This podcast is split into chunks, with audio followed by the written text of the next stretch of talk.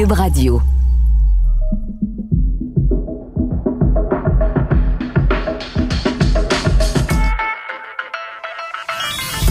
Entrepreneurs d'ici, c'est une série balado mettant en vedette des gens d'affaires du Québec qui racontent leur expérience du avant, pendant et après la crise économique de la COVID-19. Maxime Dionne, président CEO d'Antomo DSP. La consommation d'insectes est en forte croissance et vous le savez peut-être pas, mais dans le Bas-Saint-Laurent, la ferme Antomo DSP s'y consacre pleinement. Aujourd'hui, la question qu'on se pose, est-ce que tout ce beau monde qui a cuisiné pendant le confinement a aussi pensé à ajouter un peu de poudre de grillon dans ses recettes? Je suis Myriam Lefebvre et dans cet épisode, je discute avec Maxime Dionne, président CEO d'Antomo DSP. Revient en arrière un tout petit peu. Je veux savoir comment c'est parti le projet Entomo DSP. Euh, le projet, ça fait déjà au-dessus, si on compte euh, initialement, parce qu'il y a eu une phase expérimentale à très petite échelle, euh, c'est surtout Antoine, qui Antoine Saint-Pierre, qui est cofondateur avec moi et chimiste, qui a travaillé beaucoup de ce côté-là. On avait un petit élevage expérimental, ça a parti dans le sous-sol de chez ses parents. Une mention spéciale à sa mère qui a accepté de faire entrer des grillons. Fait que ça a été, je dirais, au moins une année où ce que ça a été de se faire la main, de commencer à euh, avoir un peu le comportement, commencer à voir un peu côté taux de survie, voir les éléments qu'il fallait ajuster, qu'est-ce qu'il fallait enlever, ainsi de suite, parce que l'information au départ, le challenge était surtout là, c'est qu'il n'y avait pas grand-chose à se mettre sous la dent. Tout ce qui est documentation, souvent, c'est on était capable d'aller chercher quand même de sources, si je peux dire, crédibles, autant de centres de recherche que d'universités. Mais le problème, c'est que souvent, c'est des données qui sont en lien avec des micro-élevages, qui représentent pas qu'est-ce qui se fait à grande échelle. Donc, on a passer à l'autre autre euh, euh, étape de le faire de façon pratique. Donc, euh, l'installation dans notre ferme actuelle qui se trouve être la phase 1 du projet, on parle d'une ferme de 6200 pieds carrés au total qui comprennent autant la zone d'élevage que les deux zones distinctes de transformation alimentaire. C'est la première ferme au Québec à offrir ce, genre d'élevage-là, disons, à grande échelle, dans le fond. Oui, bon, on était les premiers éleveurs de grillons à grande échelle ici au Québec. Comment ça fonctionne, l'élevage de grillons? Là, ça pique vraiment ma curiosité. C'est parce qu'on on en entend un peu plus parler de, depuis les dernières années. Là, c'est, c'est quand, mais c'est quand même assez nouveau pour nous. Euh, j'imagine qu'il y a des compétences à acquérir. Quelqu'un qui décide de se lancer dans un projet comme celui-là là, de, de ferme d'insectes, là, on fait pas ça du jour au lendemain. Là. En effet, puis même, je dirais, on était les premiers à se faire surprendre même par euh, la charge de travail. Pas parce qu'on s'entend, on s'attendait pas à grand-chose. On s'entendait pour quel entrepreneur qui se passe, c'est que ça va être euh, énormément de temps, ça va être énormément d'énergie, mais on a fini par se rendre compte, alors que nous, on se voyait d'abord et avant tout comme des producteurs de poudre de grillons, on a appris assez vite qu'on était d'abord et avant tout des éleveurs. Je dirais, c'est peut-être ce qui est souvent un peu... Euh, pris à la légère parce que ça reste que c'est vivant, ça a des petits paramètres qui peuvent faire extrêmement mal, qu'il faut euh, beaucoup de tests, beaucoup d'essais dans les débuts, puis par la suite d'être capable d'arriver à de l'optimisation, euh, c'est énormément d'énergie et encore de l'énergie à mhm. rajouter euh, par-dessus. Comment vous avez découvert vous-même la poudre de grillon? Le, nous, on en entend parler par des barres protéinées, tout ça, mais vous, vous autres, vous avez fait la découverte de ça comment? Ben, à la base, je dirais, moi, c'est, si je prends un exemple, Antoine, lui, étudie, euh, parce qu'on est trois dans le projet, là, euh, mm-hmm. il y a eu le départ avec Antoine et moi, mais par la suite, euh, Charles Wallet-Bernier s'est rajouté assez rapidement, qui est rendu notre directeur pour euh, ce qui est tout le côté transformation alimentaire. Je dirais, on, c'est parti pas du fait, mettons, d'une passion des insectes ou peu importe, mais moi, j'ai étudié en administration, spécialisé en entrepreneuriat. Je savais que j'allais me partir à mon compte, mais en quoi? C'était une énorme question. Puis le côté bioalimentaire, agroalimentaire est venu beaucoup m'intéresser. Puis par la suite, c'était de se poser la question, non pas nécessairement de où est l'industrie présentement, mais quand on s'est parti il y a quelques années, mais où est-ce que ça s'en va? Puis là, le sujet des protéines alternatives rentrait en ligne de compte, c'était inévitable. Fait que c'est là que j'ai commencé à aller voir un peu, aller chercher le côté à Antoine, euh, lui qui euh, il s'intéressait beaucoup à tout ce qui est le côté plus écologique, le côté plus efficace euh, euh, je dirais, pour aller chercher des ressources, de, mieux exploiter nos ressources, si je peux dire. Puis euh, c'est ainsi que le projet s'est développé. On a commencé à regarder qu'est-ce qui se faisait en Europe, qu'est-ce qui se faisait aux États-Unis. Ici même au Canada, il y a euh, une très grosse ferme qui, existe déjà depuis plusieurs années qui s'appelle mm-hmm. Antomo Farms en Ontario. Donc, c'est d'aller voir un peu les différents modèles puis voir de quelle façon on peut venir s'introduire, mais d'augmenter les normes actuelles. Qu'est-ce qui fait faire qu'on peut aller une coche au-dessus de ce qui se fait déjà? Fait que c'est c'est comme ça qu'on a présenté le projet au départ.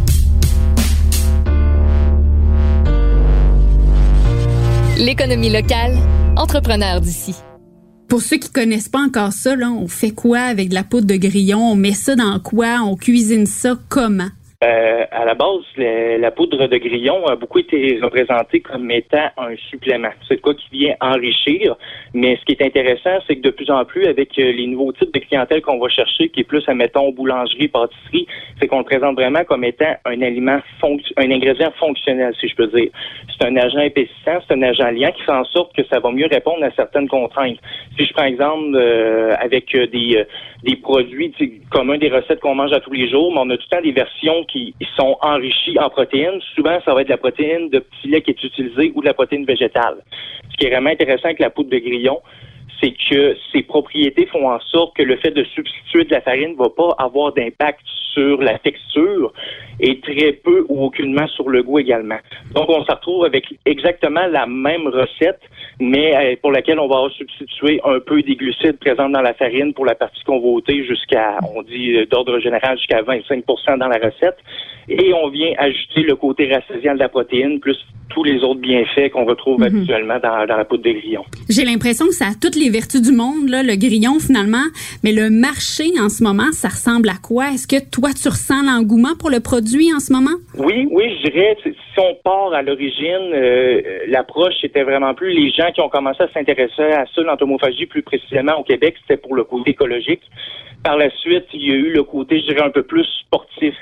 Puis c'est ça qui rend un peu compliqué de dire exactement c'est quoi notre clientèle parce que si on repart à la base, l'étude de marché, tout ce qu'on avait fait, on se disait OK, euh, la consommation, tout ce qui est nourriture, ça a un côté culturel, ce qui est parfaitement normal.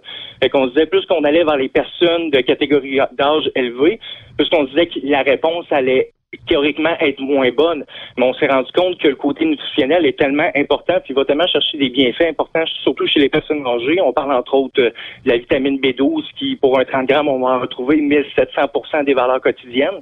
Donc, on a je dirais, des, des, des, classes d'âge et de type de, de clientèle qui sont assez distinctes entre eux autres, puis qui, qui on peut pas nécessairement faire des liens, mais qui trouvent tout leur compte. Mhm. Là, toi, toi, tu travailles sur une ferme. Euh, il y a plusieurs entreprises qui se tournent vers le grillon pour la production de leurs produits. Est-ce que toi, tu leur fournis? Est-ce que euh, tu vends de la, de la, poudre directement, donc comme de la farine à proprement dit? Comment tu fonctionnes en termes de, de, de clientèle, disons? Euh, nous, je dirais qu'on a commencé c'était surtout pour le lancement de notre marque privée, qui est Entomo DSP en soi. On vendait de la poudre de grillon sous des formats un peu plus euh, individuels pour euh, tout ce qui était magasin, euh, grand marché, sur, tablette en gros. Mais je dirais depuis, si on regarde dans la dernière année, ça a fait volte-face. On est vraiment plus concentré sur ce qui est justement des transformateurs alimentaires, qui est le gros de notre marché actuel. Fait que c'est vraiment plus là-dedans qu'on se concentre. Fait que les grosses quantités, euh, vers des clients qui, eux, des fois, ça peut être autant de la sous-traitance qui vont euh, ben, du private label, qu'on peut mhm. dire, donc qui vont euh, revendre sous leur propre nom, mais qu'à l'origine, c'est notre poudre, ou bien des transformateurs qui ont des produits faits à partir de, de poudre de grillon. On va parler un petit peu d'hier à aujourd'hui. Là. Comment se passait le développement de l'entreprise avant la pandémie, jusque-là, au jour où tout a arrêté finalement? Euh, pendant en plein confinement, honnêtement, c'est ben, comme la grande majorité des entrepreneurs, ça n'a pas été facile. Euh, ça a vraiment ralenti. On avait entre autres un client que je, euh, je parle souvent de nous, donc je suis très à l'aise d'en parler également. Il y, a, un pain qui a été lancé qui s'appelle Grillon le pain. Puis justement, c'est si je me rappelle bien, je pense que la date de lancement, c'était à peu près dans le même moment que le confinement a commencé. Fait que c'est de, de, de, fil en aiguille, tout le reste s'est fait ralentir. Donc c'est sûr qu'on le, le ressenti inévitablement de notre côté aussi. Donc là, vous avez continué à produire. On tire comment notre épingle du jeu dans ce temps-là? On continue comme si rien n'était? Qu'est-ce qu'on fait? Euh, on essaie de s'ajuster le plus possible. Je dirais c'est surtout euh, côté sacrifice euh, personnel. On s'entend, l'argent rentre pas autant, donc euh, ça vient impacter le salaire, ça vient impacter plein de choses, ce genre de choses qu'on savait dans dans lesquelles on s'embarquait en commençant. Donc, je dirais côté moral, ça n'a pas été trop pire. On tient le fort, puis on continue. De toute façon, on mm-hmm. voit que la pente recommence à se remonter, mais je dirais à part de ça, comme je disais, c'est vraiment ça la contrainte. Ça reste, c'est pas une machine qu'on peut faire en off. Entrepreneur d'ici. d'un point de vue marketing, euh, vous avez peut-être repensé un peu vos affaires en ce moment de se dire bon ben il faut aller chercher des nouveaux fournisseurs, il faut aller chercher plus de monde, euh, orienter les gens vers la consommation de, de poudre de grillon? Oui, ben c'est ça, c'est une idée qu'on on s'y attendait déjà dans le sens où ce que la meilleure façon d'introduire ça euh, aux gens, à la population en général, faut que ça passe par des fournisseurs avec qui font déjà affaire, que ce soit leur boulanger, que ce soit un restaurant, euh, une place de. C'est ce qu'on s'est rendu compte. Je parlais tantôt euh, du côté écologique, je parlais du côté un peu plus performant. Mais ce qu'on se rend compte de plus en plus, c'est que les produits à base d'insectes, c'est le côté sensationnaliste, ça commence à apporter, le côté exotique. Parce qu'on cherche tout le temps à aller vers des nouvelles choses, faire des nouvelles expériences d'un côté culinaire. Ben là, on rentre très bien dans ce moule-là. Donc, l'adaptation qui a été faite, je dirais qu'on commence vraiment plus à se pencher justement du côté euh, pâtisserie, boulangerie, tout ce qui est acharrie en général. Euh, un exemple, nous, ça a toujours été la poudre de loin, ce qu'on produisait. Mais on a des commandes spéciales, entre autres, là, il y a plusieurs microbrasseries qui ont déjà embarqué dans, qui ont emboîté le pas. On, on fournit des grillons assaisonnés. Avec l'assaisonnement qui est fait avant cuisson, on se retrouve euh, littéralement avec un goût et une texture qui ressemble énormément au croustilles. Pour quelqu'un qui a envie là, de vous encourager euh, en Tomo DSP, euh, qu'est-ce qu'on fait? On va sur votre site web, on achète directement ou encore on se rend vers, par exemple, nos, nos boulangeries, nos épiciers, on leur demande d'offrir de, de, vos produits. Qu'est-ce qu'on peut faire? Je dirais pour ce qui notre marque directement, euh, c'est sûr que le site web reste le, le meilleur lien. On a même la liste de tous les détaillants directement sur le site. Sinon, en plus de nos produits, on commence à offrir aussi des produits de, de, euh, de compagnies souvent plus locales qui ont décidé de faire des collaborations avec nous. Donc, on offre entre autres en ce moment le Choco Grillon, qui est un grillon qui est fait dans euh, euh, la chocolaterie La Fée qui se trouve être à Kamouraska, le petit village juste à côté de nous à Saint-Pascal. Fait que c'est sûr que ça, ça reste la meilleure façon. Nos grillons assaisonnés vont bientôt être disponibles aussi. Fait que pour tous les curieux, parce qu'on a énormément de demandes de ce côté-là, des gens qui nous appellent déjà pour en avoir. Fait qu'on se dépêche à venir fournir un peu la demande. De plus en plus, on va en voir. Euh, on s'en se fait mettre de façon intense là-dedans. Donc, euh, des, des, produits essayés, vous allez en voir dans votre boulangerie euh, de quartier, vous allez en voir dans une pâtisserie, vous allez en voir un peu partout en épicerie aussi. Ben, c'est tout simplement d'essayer, de, voir, d'avoir l'ouverture, puis par la suite, si c'est quoi qui intéresse, comme c'est souvent le cas, mm. ben, d'en acheter. C'est la meilleure façon d'encourager que ce soit notre entreprise directement ou tout simplement pour ce qui est de, du, du, mouvement de l'entomophagie au Québec. Qu'est-ce qu'on te souhaite pour la suite, pour le reste de 2020? Qu'est-ce qu'on peut te souhaiter de mieux? Si on peut, tout simplement, avec toutes les restrictions qui sont mises actuellement, mais qui au moins nous permettent de continuer à faire rouler l'économie, je peux pas demander mieux parce que c'est assez simple. Nous, on est à une extrémité de la chaîne, puis l'autre extrémité, c'est la clientèle si on est pris à tout euh, bloquer encore une fois le canal de distribution, je peux dire ben c'est sûr que ça peut venir impacter.